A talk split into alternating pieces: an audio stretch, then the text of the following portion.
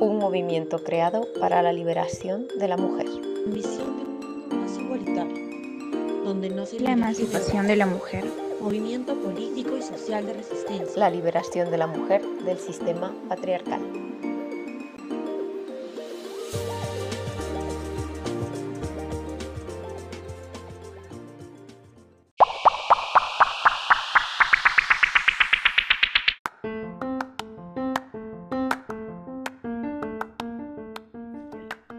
Bienvenidas, bienvenidas al primer podcast de Rebelión Violeta. Rebelión es una colectiva feminista con piso abolicionista. Nos encontramos en diferentes países de Latinoamérica y Europa y nos pueden encontrar en Instagram, Facebook y Twitter como Rebelión Violeta. Y esperamos que con este nuevo podcast seamos muchas más. Sí, de hecho. En esta ocasión estamos reunidas Paola de Colombia, y Solange de Perú. Y vamos a desarrollar una temática bastante importante a nuestro juicio y el de muchas de nuestras compañeras que siguen la colectiva. Y la pregunta es, ¿el feminismo necesita de aliados? Ya preguntamos y decimos aliados partiendo de que no, no hay hombres feministas. Pero ¿por qué nos hacemos esta pregunta sobre los aliados en el feminismo? ¿No? Y yo recuerdo que es bastante particular cuando una empieza en el feminismo y ve todos estos hombres creadores de contenido o todos estos hombres feministas que van a marchas y, y saben más temas, llevan tiempo en el movimiento, que tienen nombres como detractores del patriarcado, aliados, hombres feministas y es bastante particular, ¿no? Es algo que, bueno, vamos a ver más adelante, pero bueno, para tenerlo en cuenta. O sea, para, para focalizar en que no es un tema ajeno. O sea, todas convivimos con hombres y probablemente nos hemos topado con alguno de estos que estamos describiendo. Pero porque teorizar mal es politizar mal, vamos a partir de las bases, sin que sea tampoco tan exhaustivo. Y primero es preguntarnos, ¿qué es el feminismo?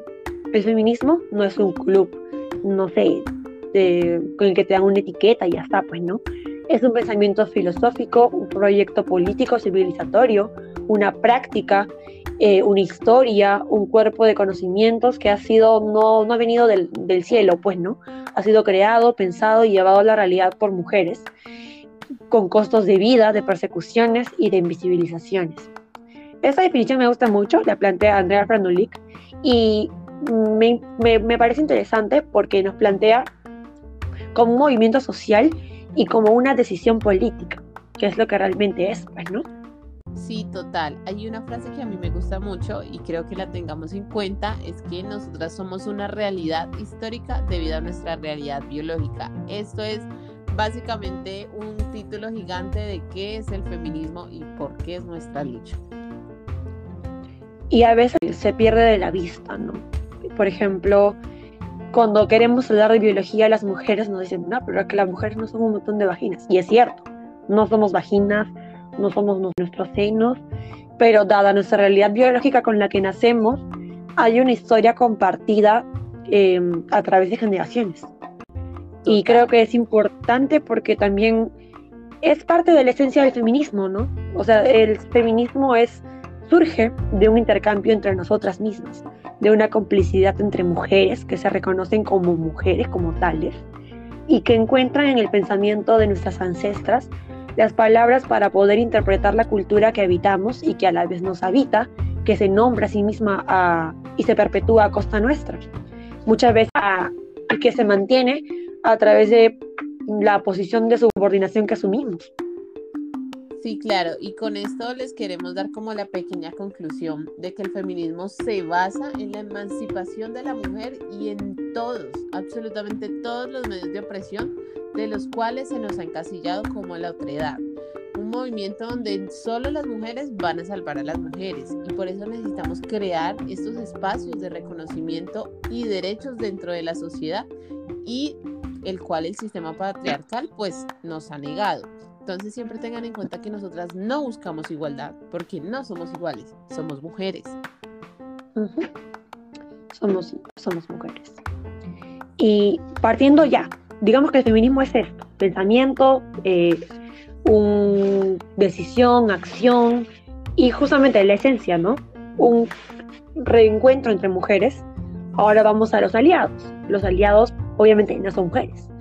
Em, y creo que es importante porque creo que de cierta manera mancilla la necesidad de visibilización que nos pedía em, tantas movilizadas ancestras nuestras, pues, ¿no? Y como tal como dice Andrea Frandulik, los hombres por naturaleza se toman en serio sus mentes. Digamos que esa es una creencia y que, que en realidad es cierto. Pero la creencia de que las mujeres por naturaleza no lo hacen también está muy arraigada y es solo una creencia, no una realidad. Sin embargo, es una creencia que se mantiene, se perpetúa y que la cultura eh, mantiene a costa de nuestras vidas. Y creo que esto es importante porque a partir de esta importancia que le dan los hombres a sus voces por naturaleza, eh, eso también fundamenta porque es que quieren hablar en todo momento sobre todos los temas, incluso cuando no se está hablando acerca de ellos. Eh, cuando alguien, por ejemplo, si vamos a, no sé, a etimologías o definiciones de diccionario, el aliado pertenece al grupo dominante, ¿no? O sea, en el mundo hay, digamos, un grupo dominante y un grupo dominado. El aliado pertenece al grupo dominante, tiene privilegios, pero participa públicamente para enfrentar y terminar con la opresión eh, y los privilegios a través de su apoyo público por dos a la población oprimida. Entonces, hombres que pretenden participar desde su posición de privilegios, quieren participar públicamente, más allá de hablar de las motivaciones que pueden dirigir las acciones que ellos tengan, ya sean, no sé, eh, una motivación altruista realmente, pero es conveniente, es pertinente que ellos, digamos, se inmiscuyan en un movimiento que pretende dar voz a las mujeres, que generacionalmente hemos sido silenciadas Claro, ¿qué sentido tiene que ahora que podamos alzar nuestras voces, esa voz sea la de un hombre, ¿no? Y hay algo que si bien nuestra poderosísima Rebeca Solnit eh, propuso el término de mansplaining para referirse a la forma que tienen algunos hombres de dirigirse a las mujeres para explicarnos cosas de manera condescendiente, cosas pues que ya sabíamos. Entonces, hay un punto en el cual si lo analizamos, nuestros queridos aliados tienden a hacer constantemente. Y claro, es que como hombres ellos pueden deconstruirse, discutirlo continuamente, pero ¿cuál es la necesidad de discutirlo con mujeres feministas? Que somos conscientes, porque lo militamos, porque somos el sujeto de la lucha y somos relativamente, relativamente no somos literalmente eh, fundamentales. Entonces, ¿por qué no cuestionarlo con tus amigos varones, con los amigos cercanos de la familia, con todos los hombres que desconocen todo esto y siguen ejerciendo pues todo tipo de violencias contra las mujeres?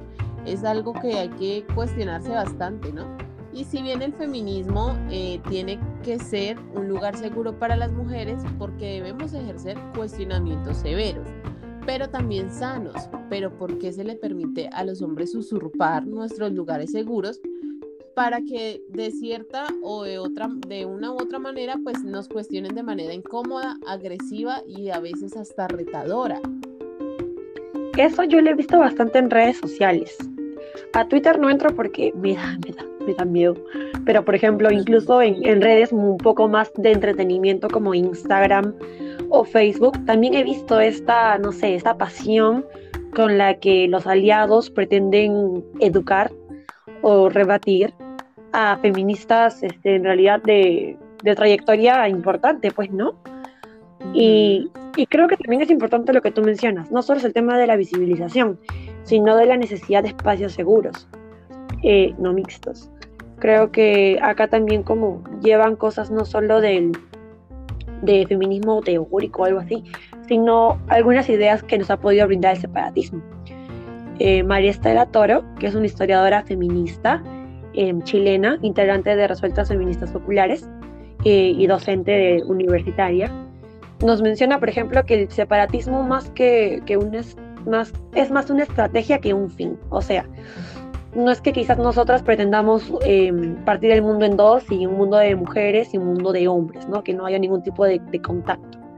Aunque yo no me pongo en realidad del todo, pero en realidad digamos que el separatismo es más una estrategia.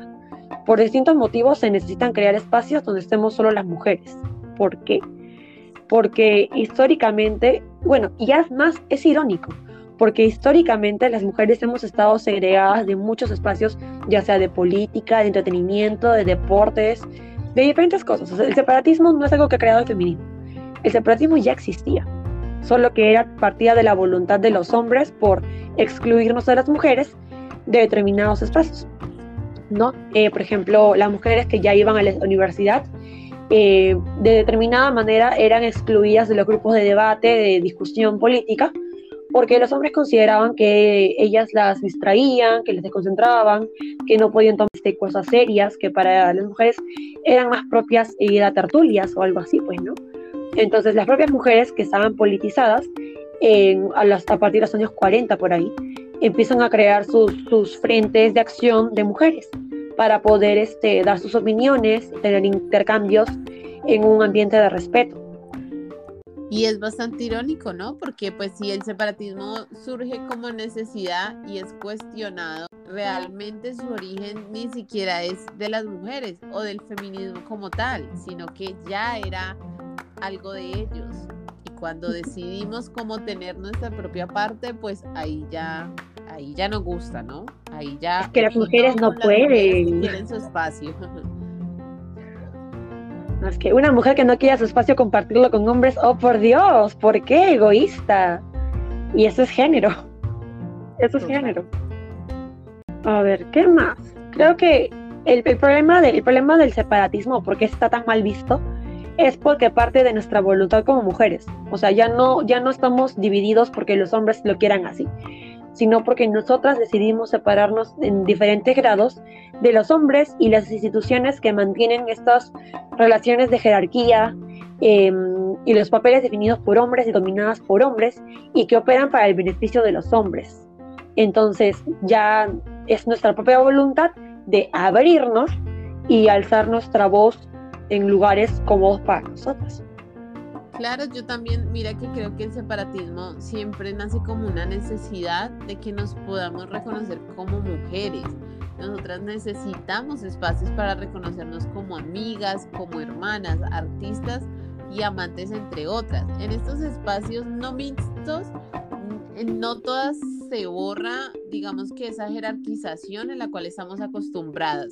Así sea que estemos con el aliado o con el machirulo, la jerarquización sigue existiendo y estamos muy acostumbradas e inmersas. Entonces, en estos espacios mixtos, eh, como mujeres nosotras nos encontramos igual indispuestas, siempre estamos como a disposición de tener que enseñarles o darles un espacio o darles que, por ejemplo, en este caso, el aliado brille porque él sabe, pesar de que nosotras ya sabíamos más, ya teníamos más tiempo. Entonces, estamos como muy dispuestas a que eso siga sucediendo cuando los espacios son mixtos. Y creo que va también a lo que tú mencionabas, a maravillarnos con tan poco. O sea, estamos tan acostumbradas a, hombres tan bárbaros en realidad, que ver mínimo de decencia ya nos deslumbra y es, no, ilumínanos, cuéntanos.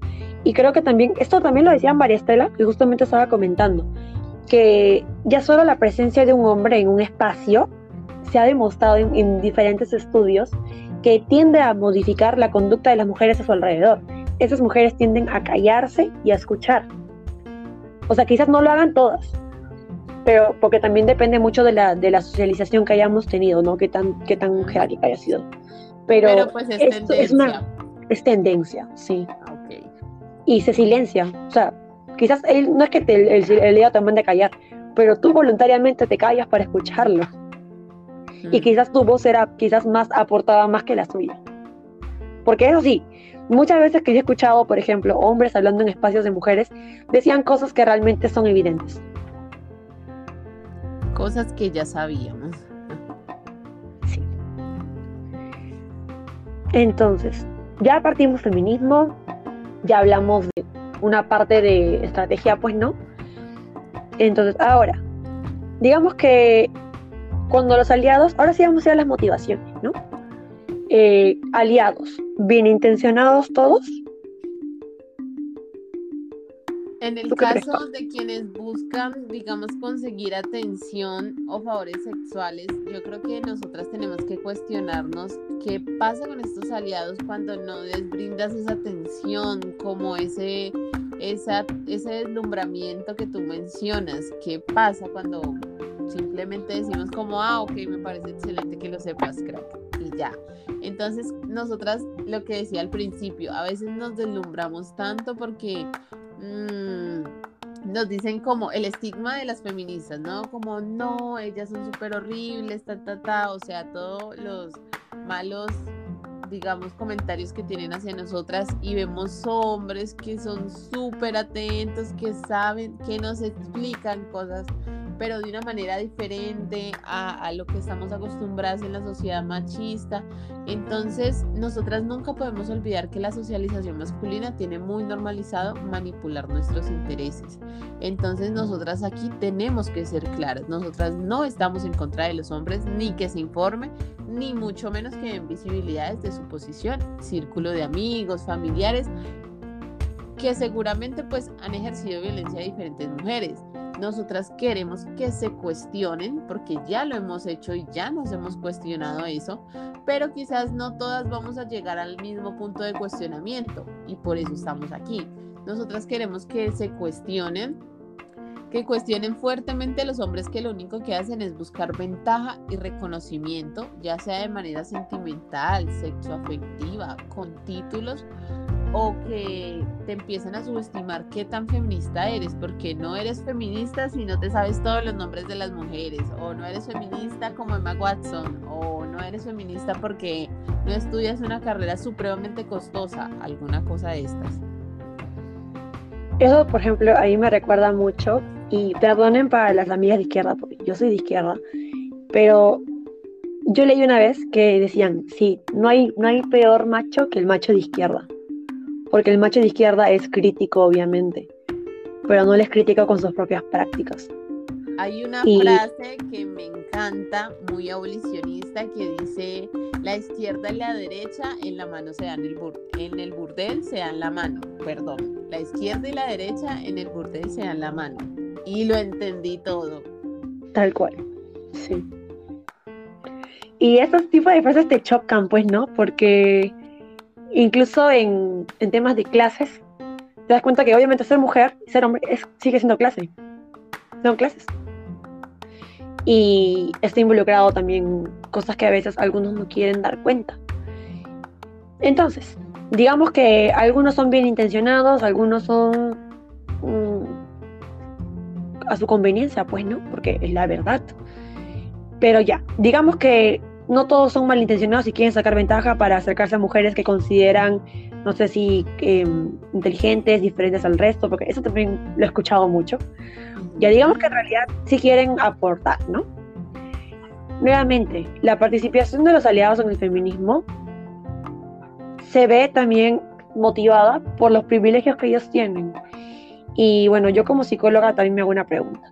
Por ahí no habrá un tema de complejo del Salvador o algo así, porque Em, el complejo del Salvador, resumiendo, sin necesidad, o sea, no, no voy a esto como una categoría diagnóstica, ni mucho menos porque no soy clínica, pero en un sentido general, eh, esa necesidad es necesidad de sentirse imprescindible, ¿no? Para poder dar sentido a lo que uno hace. ¿Y qué pasa cuando no me siento imprescindible en un movimiento que quizás ni siquiera es el mío? Eh, frustración, me siento infravalorado, incluso me siento perdido. Y por lo menos eso yo lo he sentido mucho cuando he escuchado o cuando he visto a hombres que tienen determinado nivel de formación académica o intelectual, digamos. O sea, sienten que realmente tienen un derecho a liderar o a abanderarse de movimientos. Y cuando, justamente lo que tú decías, tú decías, haya, haya mano, o haya crack, bien por ti. Mm, ya, sí vengo otra. O sea, ya sigue hablando, pero yo tengo otras, otros podcasts a escuchar. Em, es como, ah, ya soberbia, que porque no quiero escuchar. Total, hay algo que a mí también en este cuestionamiento o en esta duda del aliado, ¿no? Una frase que es muy popular, pero hay que profundizar para entenderla, y es que el aliado de una es el agresor de otra. Y entonces hay muchos que dicen, no, pero es que él ya cambió, pero es que tal, eh, o sea, nosotras supongamos que este aliado está deconstruido y no ejerce ninguna violencia contra las mujeres, ok, pero ¿qué sucede con sus agresiones anteriores? ¿Qué sucede con las mujeres que fueron víctimas de él? Entonces se deben conformar con un, lo siento, es que el patriarcado influyó, es que mis privilegios, o sea, de verdad o ni siquiera le interesan las víctimas. Y lo más importante aquí siempre es reconocernos a nosotras. Entonces, ¿dónde queda la sororidad con esas mujeres víctimas de este, entre comillas, nuevo hombre? Eh, ¿Qué podemos hacer con estas mujeres para que no compartan espacios con su agresor que ahora son supuestamente diferentes? Entonces es un tema que lo abarca bastante bien, pero nosotras tenemos que profundizar y aquí es muy importante que nos reconozcamos como mujeres. No es que, ay, es que él es un aliado, es que él ya cambió, es que él es mi amigo, es que no. O sea, siempre nosotras debemos reconocernos como mujeres. ¿Qué hacemos con estas mujeres para que no compartan un espacio con su agresor? Es, y esto va justamente a lo que decía, más allá de la estrategia, ¿no? La necesidad de espacios seguros. Priorizar eh, un espacio donde la mujer no pueda ser revictimizada quizás, porque como tú dices, quizás este hombre ya es un hombre nuevo, ya sanó, él sanó consigo mismo, ya se perdonó por el daño que hizo cuando era un hombre machista, ¿no? Pero ¿qué con la mujer? Porque recordemos que no hay, o sea, no hay resocialización, no hay, no hay cierre de daño si no es reparado a la víctima. Y creo que reparar a la víctima también implica no revictimizarla, pues, ¿no? Entonces, este, la prioridad siempre está, creo yo, en la seguridad de las víctimas o de las ex víctimas, aunque haya ido al psicólogo, aunque ella se sienta mejor, aunque ya no le inspire miedo, creo que por un tema de respeto y consideración, siempre la salud mental y la seguridad de las mujeres, de nuestras compañeras, debería ser prioridad para nosotras mismas. Y es algo que a veces este, se pierde de foco, pues no, porque estás tan sorprendida por el cambio que tuvo y porque es un hombre diferente, que te olvidas que hay mujeres que quizás ni siquiera sabes de todos los casos, pues no. No sabes a quién le puede afectar la presencia de tu aliado ahí. Total, hay algo también que estaba viendo hace unas semanas que me pasó muchísimo antes de entrar al feminismo, ¿no? Porque yo siento que todas somos feministas sin saberlo, pues porque a nadie le gusta vivir en la otredad o en la sombra en la que vivimos las mujeres. La frase dice, a mí me enseñaron a darle prioridad a ellos, por eso, cuando encontré el feminismo y leí que era solo para nosotras, no pude aceptarlo, porque la primera lucha contra el patriarcado es la que se lleva adentro y es un texto inspirado en nuestros derechos.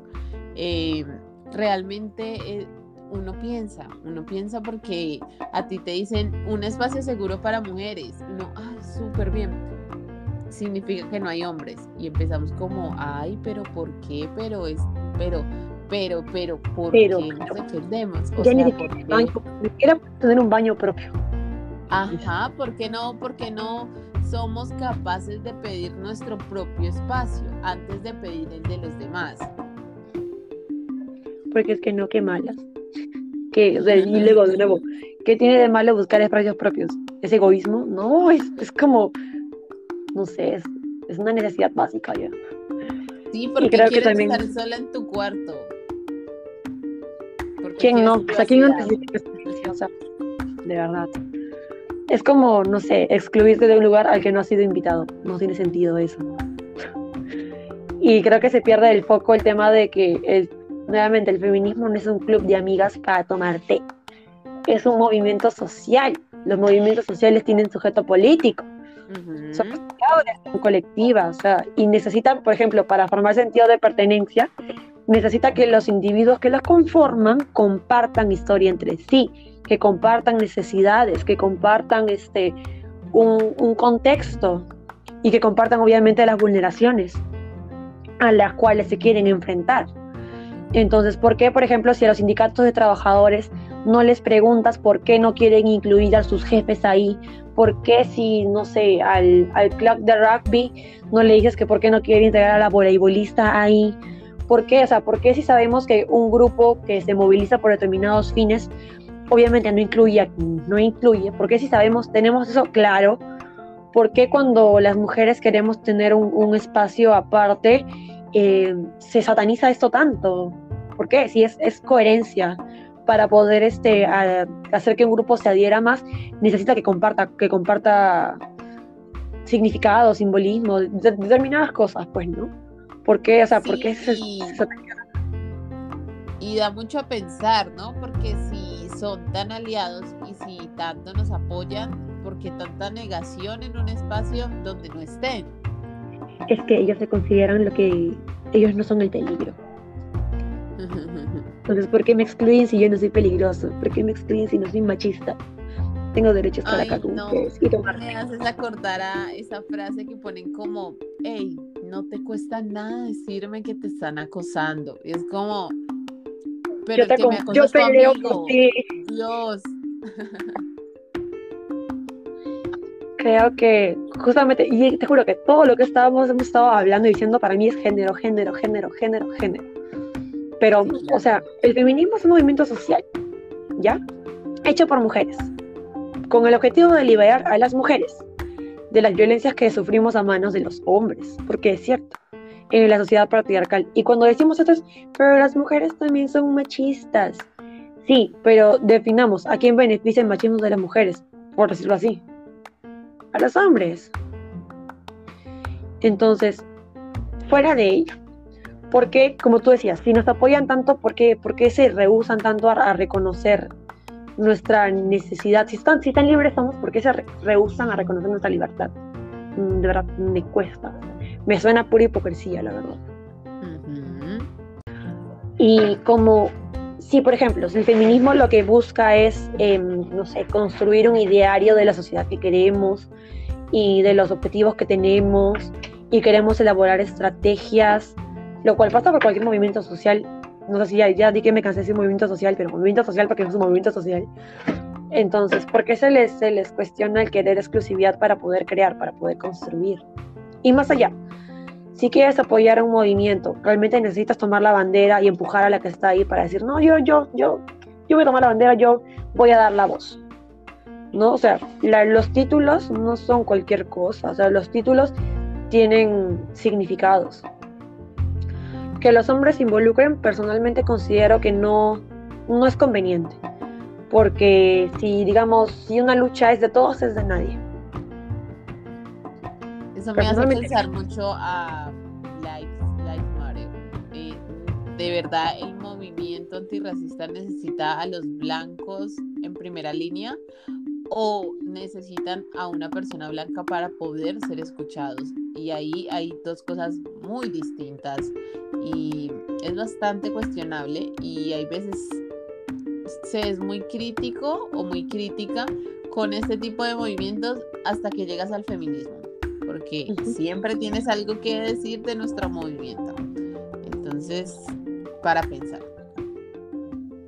Sí. Además, creo que la analogía que tú hiciste es, bastante esclarecedora. me, me gustó bastante. Pero, o sea, aunado a esto, creo que es el tema de que, justo lo que tú decías, que para que un discurso tenga validez, tiene que decirlo la persona que, cuya voz ha sido validada durante generaciones. O sea, digamos, que hablen los hombres porque las mujeres cuando lo digan no las van a escuchar los hombres. Mejor que hablen los hombres porque los hombres escuchan a otros hombres. Esto es perpetuar lo mismo de siempre. Es no darle valor a nuestras voces. Y creo que si supuestamente damos cuenta de esto, deberíamos luchar contra ello y, como tú mencionabas, actuar desde nuestros círculos.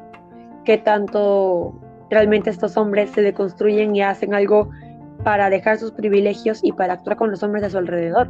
Porque por los hombres feministas que yo conozco, eh, rebaten solo, o bueno, comparten con mujeres feministas, pero a su papá que es machista, a su hermano que es machista, con ella no se meten.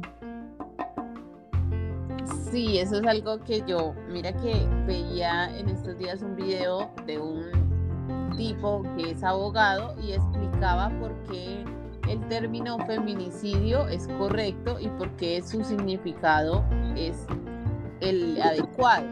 Y lo explicaba muy bien.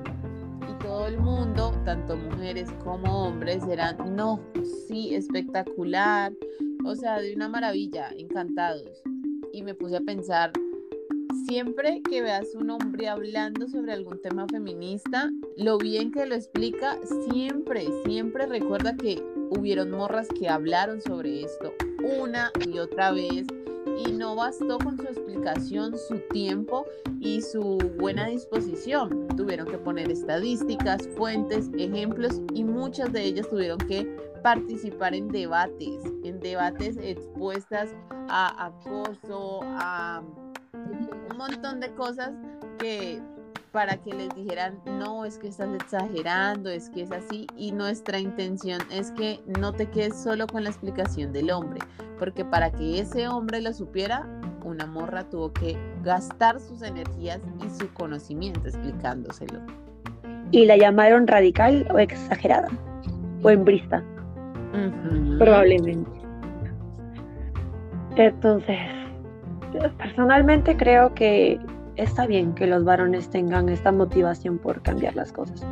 Porque creo que ni siquiera debería ser algo mágico, debería ser criterio común de todos los seres humanos. Porque no viven aislados, viven rodeados de mujeres. Y no son ajenos realmente a, las problemáticas que vivimos nosotros. Pero también es eso, pues no qué tan cómodo es o, no renunciar realmente a, a no solo a mis privilegios, sino saber que la atención que yo exijo, que yo exijo realmente, porque es lo que estoy haciendo, quizás debería dársela a una mujer que está, que tiene muchas más dificultades que yo para poder ser tomada en cuenta y cuya voz, cuya historia quizás podría aportar mucho más que la mía, que voy a decir exactamente o menos que ella. Creo que, y creo que es algo muy, es un tema bastante debatible, porque es política finalmente, pues, ¿no? Incluso creo que algún, existen frentes feministas, como el de la izquierda libertaria, que consideran que los hombres deberían militar también este tipo de partidos, porque pues la política es una disputa institucional y que sin hombres tampoco no hay transformación, pues. Pero a, a mi parecer, esto desvirtúa la esencia del feminismo como movimiento de mujeres. Y justamente eso, le da voz a personas que probablemente han tenido voz históricamente y que ni siquiera necesitan la etiqueta de feminista para poder seguir dando su voz. Es como tomar una silla que está reservada para asegurarse de que la tome una persona que la necesita. Y tú tienes sillas que puedes tomar, pero no quieres tomar esta silla porque tú te identificas con ese grupo y sabes que solo hay dos sillas ahí, pero tú quieres una de esas sillas.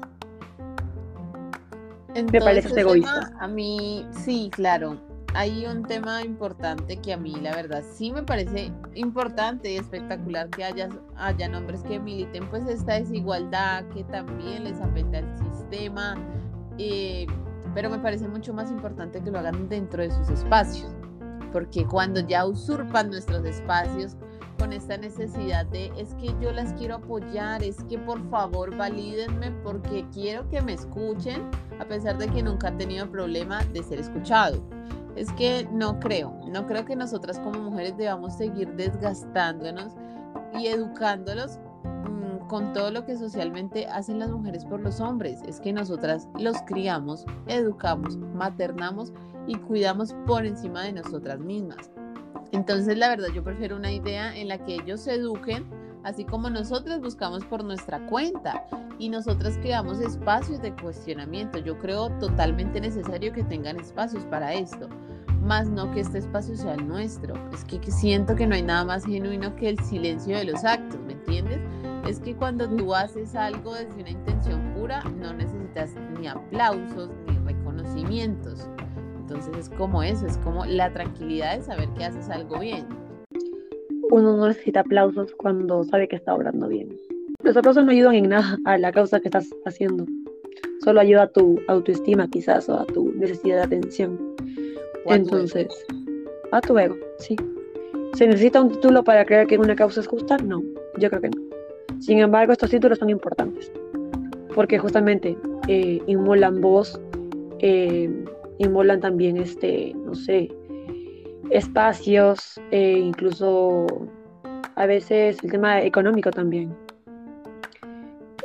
creo que el hecho de que se involucren hombres en el movimiento feminista, yo considero que es perjudicial, porque de cierta manera contribuye a la invisibilización de las mujeres y creo que de cierta manera a la desarticulación del movimiento.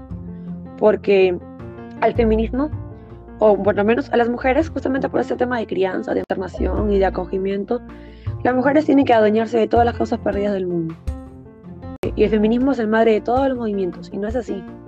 El feminismo lucha por las mujeres, por nuestras necesidades y por un futuro mejor para nosotras mismas y las nuestras. Creo que eso no debe perderse el foco. Yo creo que este tema es importante que lo dejemos en una carta abierta.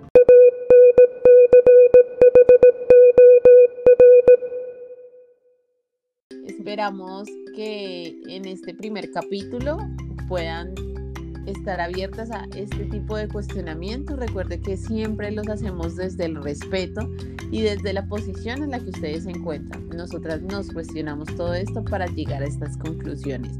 Recuerden nuestras redes sociales, Facebook, Instagram y Twitter como Rebelión Violeta. Esperamos verlas en nuestras redes sociales y esperamos que nos sintonicen en el próximo episodio. Las queremos, que estén bien. Chao, chao.